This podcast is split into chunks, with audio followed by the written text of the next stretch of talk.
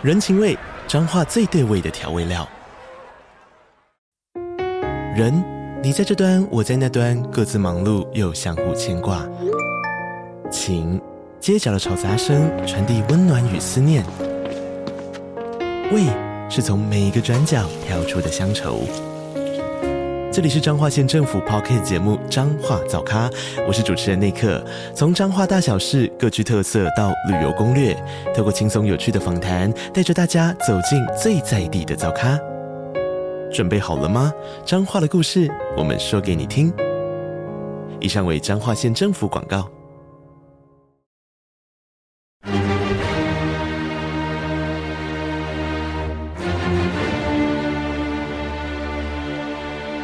赵少康时间，吃喝玩乐骂，和我一起快意人生。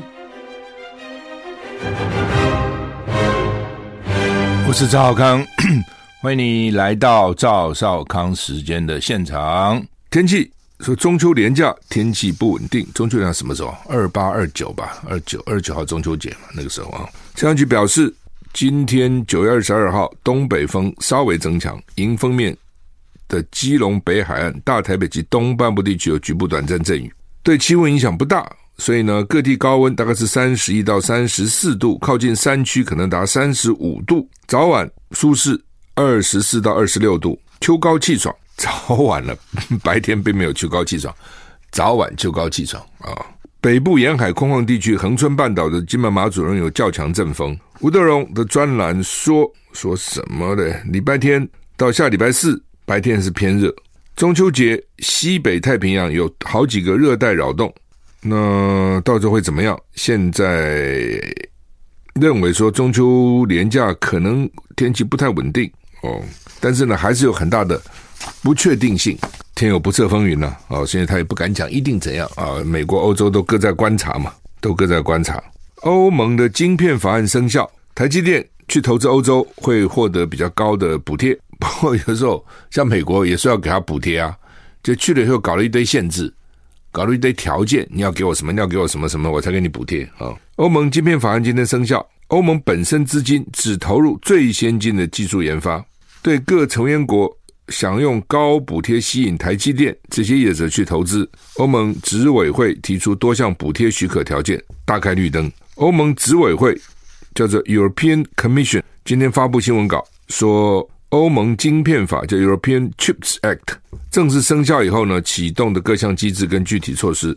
欧盟现在是二十七个成员国，他们跟执委会官员组成欧洲半导体委员会 European Semiconductor Board，将是决策的关键平台，包括跟境外国家的半导体合作交流、投资首创设备，英文叫做 First of a Kind，承诺下世代。晶片的业者也可以开始申请取得案件快速审查的地位，就是你要新的，不是旧的，新的下世代的晶片。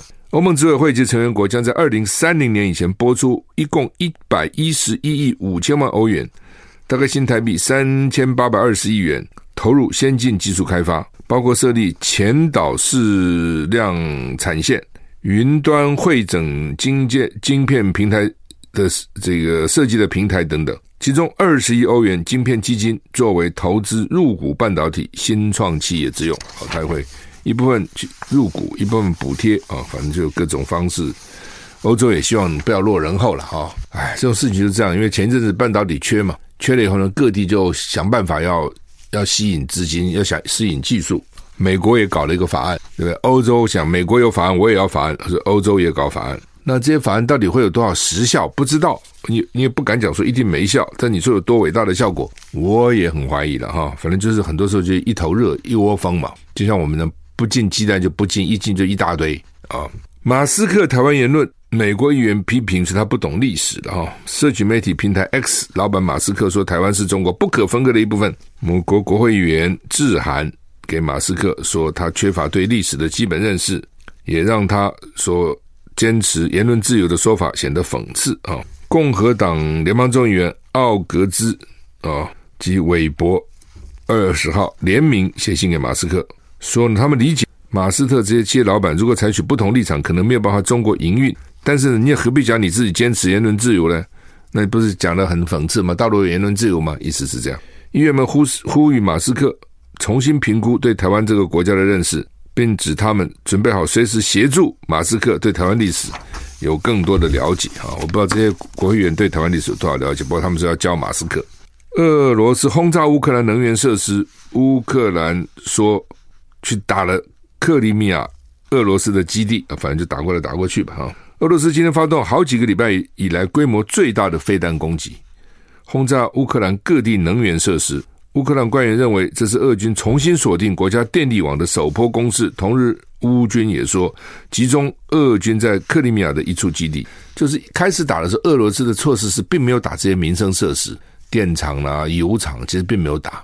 那现在在打，打战争都快打两年了。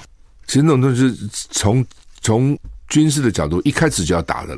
那开始还没打，他以为说这样只要吓一下乌克兰出兵，乌克兰两个礼拜就投降。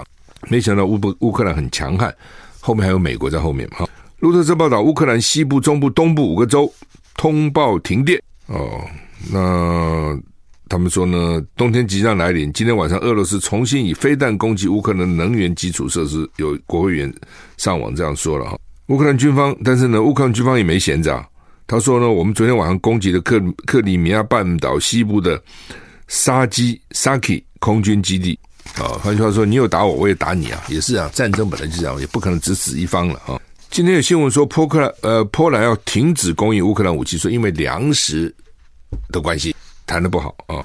乌克兰最亲密的盟友，就算是几个国家里面，波兰已经算是也是这这其中之一了，就跟乌克兰最好的几个国家之一。波兰就在旁边嘛，你这么弄难民一大堆跑到波兰去，说要停止向乌克兰提供武器。那波兰的总统今天缓颊说呢，总理的谈话被误解了。哦，那怎么误解呢？CNN 说，乌克兰最亲密、最直言不讳的盟友之一波兰表示要停止送武器。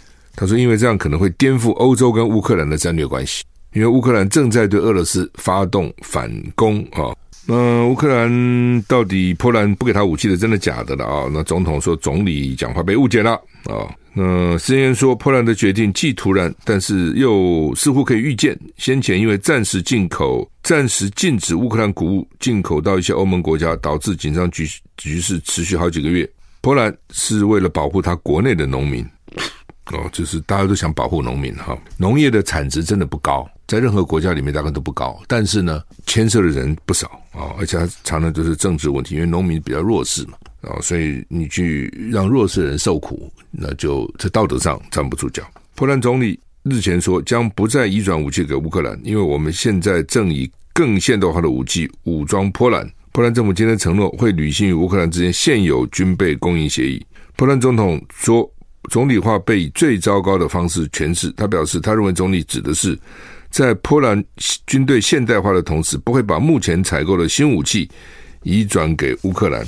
波兰与美国跟韩国签署军备协议，订购武器，就是波兰会有一些新武器，这些武器不会给乌克兰，意思是这样，旧武器可以给，我们不要的给，大概这个意思。好，印度暂停向加拿大发签证啊，印度跟加拿大最近关系不好啊。一名锡克教分离主义者加拿大境内被杀，印度已经停止向加拿大发放签证。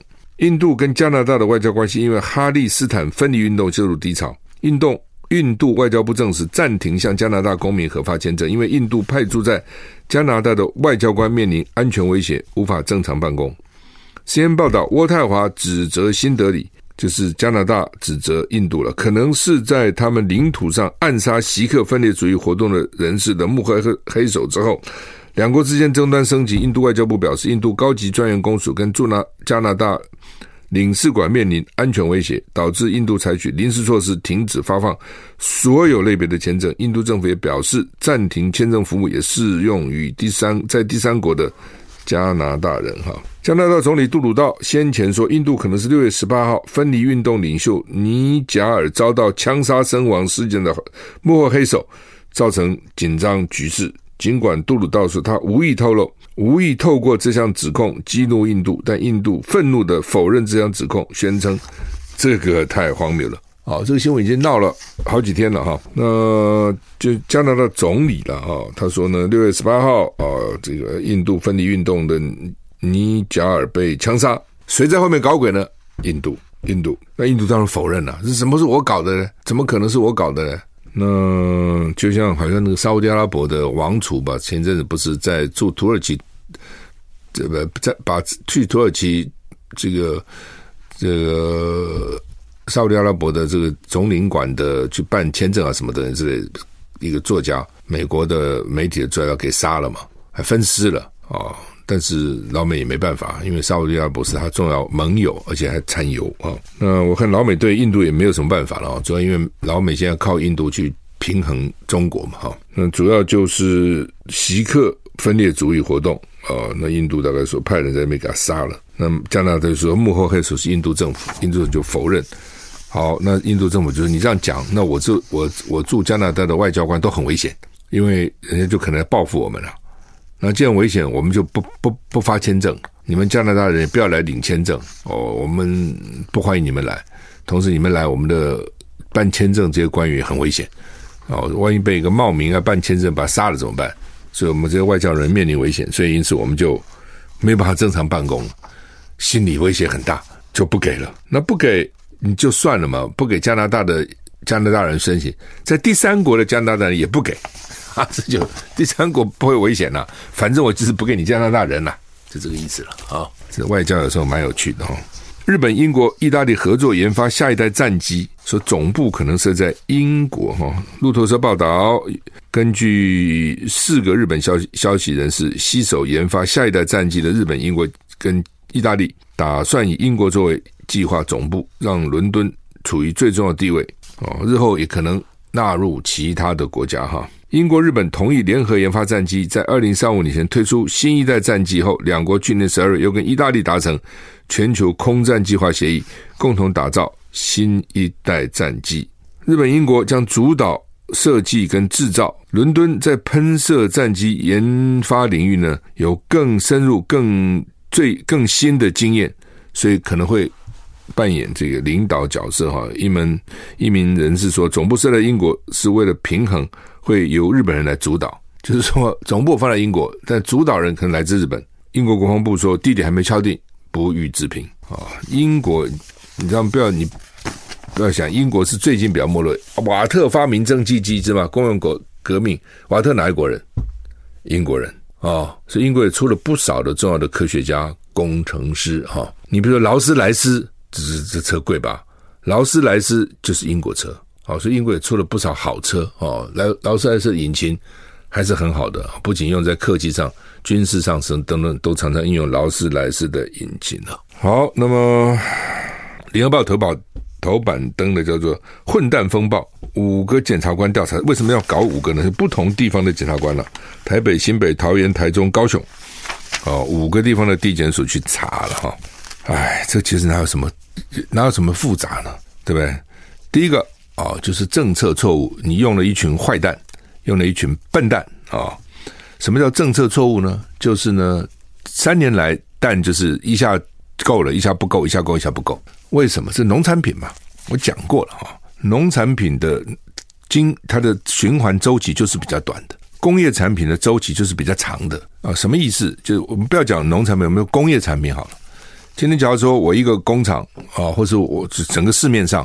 某个东西供过于求了，某个东西供过于求，一定跌价嘛，因为大家就会削削价竞争嘛，对不对？竞争到最后很多厂商就倒了，倒了以后呢，剩下厂商慢慢把价钱调回来，对不对？然后就达到一个基本上我们这理想状况就达到一个平衡嘛，就是我这些这原来一百家厂工厂，现在可能剩下二十家，倒了八十家，那为什么会出现一百家工厂呢？因为开始一定就是一家嘛，你想这个市场，你比如开始一家工厂做某个东西，哎呦，大赚钱，因为毛利很高啊。很赚钱了，大家都来物以稀为贵。然后呢，其他家看，诶，这小子为什么会赚钱呢？我们也来做，不不是这样吗？台湾不就这样子吗？最早时候做什么电风扇啊、运动器材各种，我都做过啊。哦，我年轻的时候都做过这些事情。然后呢，这还都后来就外国来买啊，有看到有人赚钱，大家都进来做啊，然后就垮了。我讲最举举单就是电风扇了，有段时间还有什么帽子，台湾什么阳伞甲天下，帽子怎么盖天下？电风扇有没有转动天下？然后大家就都下去搞，然后价钱就低了，低了就就亏啦，过度投资啊。然后比如一原来比如叫一百家，就剩下二十家，这二十家做的东西刚好市场就需要这么两档，它就可以活嘛，否则就活不下去嘛。哦，那这是供过于求就是这样嘛。那开始一定是求过于供嘛。农业产品也是一样啊，没有你不那么高丽菜，不是贵的时候一两百块一斤吗？便宜的时候不三五块一斤吗？就是这样啊。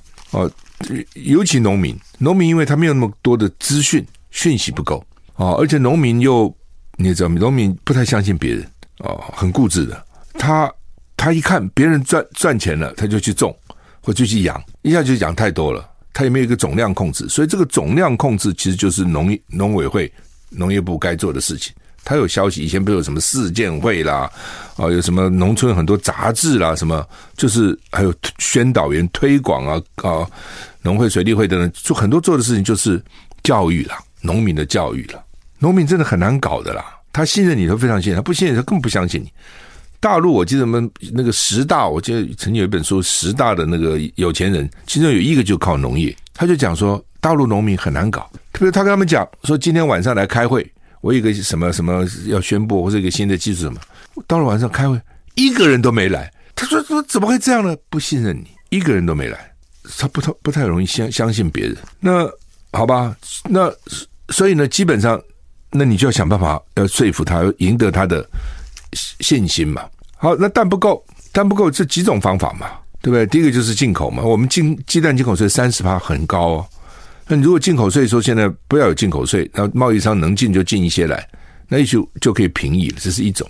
第二种好，就就算不进口，保护国内的蛋农，让他多赚点钱，没什么了不起嘛，对不对？那消费者可能就不买蛋了。比如我这段时间，假如我原来一天供应你们五百万颗蛋，现在只剩下四百万颗了。它不是没有啊，只是少了。那那就四百万颗嘛，那价钱一定涨起来了嘛，那就涨嘛，对不对？十块个蛋变成十二块、十三块、十五块，又怎样呢？好，然后呢，了不起不吃蛋就我吃我吃别的嘛，很快的，大家就去养鸡了，就觉得说，哎呀，那这是养鸡好啊，蛋可以赚那么多，就养。一养蛋多了，价钱就下来了嘛，你一定是这样子啊。好，那去年为了十一月二十号的选举，他不敢涨价，这个也不涨，那个也不涨。好，那你说电不涨，油不涨，那是国营事业吸收嘛？台电中吸收很多钱呐、我告诉你，台电中油这两年要赔上兆元啊，兆啊！去年已经五千五六千亿，今年大概又差不多赔这么多钱，那是国家吸收。那蛋他叫人家不准涨价，那谁吸收呢？蛋农自己吸收。那这那你那你补贴他也可以啊，就是说，如果你今天说你不能涨蛋价。我给你，我补贴给你，那农民也可以获得补偿嘛？他也不，他就是不准涨价。那蛋农说，我我饲料已经涨了三成、四成、五成了，那你不准我涨蛋价，你厉害对不对？你有权利，老子不养了，我不养可以吧？那不养，母鸡少了，那那蛋就不够了，就越不够了，越不够了，越不够，你还不准我涨价，那时候就是这样子。你想想去年底的情况，那那搞得啊慌啊，怎么不准涨价？蛋农还抗议。后来就是那么开放，一开放呢就乱开放一通，就搞得一发不可收拾，就是今天这个样子。然后他们又说我们有多大贡献，我们抑制了蛋价等等，都乱扯一通。哦，这乱扯一通，因为为什么会造成今天这个结果？那你拼命跟我吹牛说我多多伟大的政策，政策是没错的，只是执行可能有点问题的呢？不胡扯淡吗？政策就是错了，你尊重市场机制，蛋农多赚点钱又怎样呢？他有赔钱的时候也有啊，农民本来就这样。我们现在很同情农民了，对不对？农民真的很辛苦啊，哦，一场风一场雨来就通通通通完了，哦，所以在这种情况之下，那他自然市场会去调节，你不能不尊重市场机制嘛。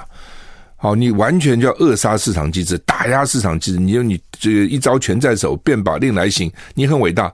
那蛋农有蛋农的方法，就不不养就是了，好吧？你开放以后，问题又来了。对不对？说我们以前很少进口蛋啊，我不知道规定到底怎样啊，有效期限到底怎样啊？国内有效期限从鸡生蛋到这个水水洗，对不对？然后这个不过三五天，然后加上一个月的这个保鲜期，一个月有效期。进口我们搞几个月、四个月，还有的还不止。那个到底是怎样？里面真的如果一路都是真的好好冷藏，也许还可以。你真的都是这样的吗？中间没有高温的时候吗？没有不冷藏的时候吗？是问题很大嘛？哦，然后呢？什么？本来你也可以进口，也不一定要进口这活蛋，你知道？你进口蛋液也有冷冻蛋液，那就简单多了。别的国家把它做成蛋液，然后冷冻起来，哦，一路进口蛋粉、蛋液给这个加工食品厂用也可以，他非要进口一个个整那个蛋哦，然后又不给一般贸易商进口，还找一些奇奇怪怪的、很奇怪的这个厂家，有的什么资本额就几千块怎样，所以你就哦五十万啊，股东他们一千块就当老板了，所以呢。他后来问题就非常大，然后就叫人家场地写台湾。我现在真的怀疑哈，美美猪说进口很多都不见了，那美猪去哪里了？我本来以为可能做成肉松啦，这个这个香肠啦啊等等的，有些排骨饭啊什么用个美猪做嘛。他现在发觉原来他们的方方法是，只要到台湾经过加工就可以写台湾字，可以这样子啊。所以美猪经过加工不就变台湾字了吗？难怪说市面上都没有啊，进口明明不少啊。但是跑哪里去了呢？都 不知道哪里。你这个偷天换日，这很恶劣嘛？这不是很恶劣吗？哦，你到底搞什么鬼？我觉得真的是哦，让人家很生气了。哦，唉，侯友谊在美国，我觉得整个这，我认为最感人还是那个南非武官的养子了。哦，当年侯友谊跑到南非武官的官邸啊，去跟那个陈清谈判，陈清真的是很很残暴啊。真的很残暴，那时候搞得人人自危，强暴女生，强暴完就把她杀了啊！然后这个去整形，因为他想易容嘛，整形完了把那个整形医生跟整形医院的护士通通给你杀了。你说倒衰不衰吗？那个整形医生，那个护士衰不衰？好，就是一路这样干啊！后来跑去挟持南非武官的大概天母那边，然后陈先生去谈判，然后把这个养子救出来。那杨子后来现在在旧金山，所以侨，我我后来我问说，他们怎么知道？